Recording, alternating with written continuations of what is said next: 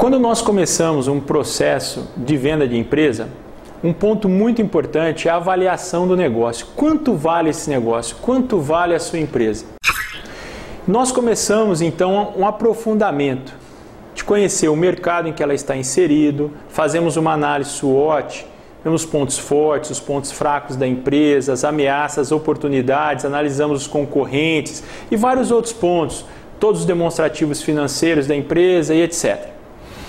Quando nós chegamos num consenso de valor, nós já, durante esse processo, também concomitantemente, nós vamos analisando outros pontos importantes.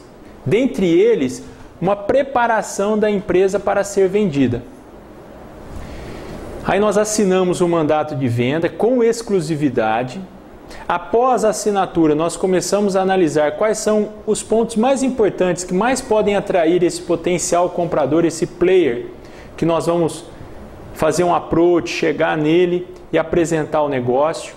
Se ele tiver interesse, ele vai tirar algumas dúvidas iniciais e continuando o interesse, nós assinamos um NDA ou acordo de confidencialidade, nós passamos então information memorandum ou memorando de informações para eles, que já são informações um pouco mais profundas, mais detalhadas sobre a empresa, e assim nós iniciamos um processo de negociação.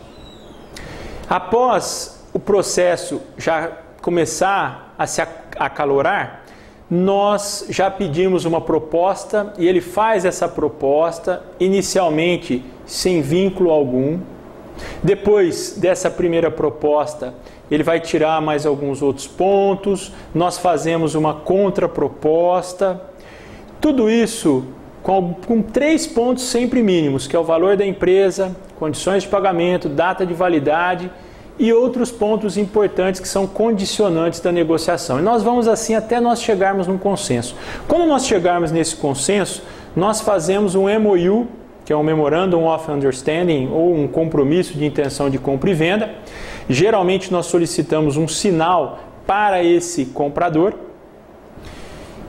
depois ele vai ter o direito de fazer uma due diligence, que é uma auditoria na empresa, para ver se tudo aquilo que nós passamos de informações são verdadeiras.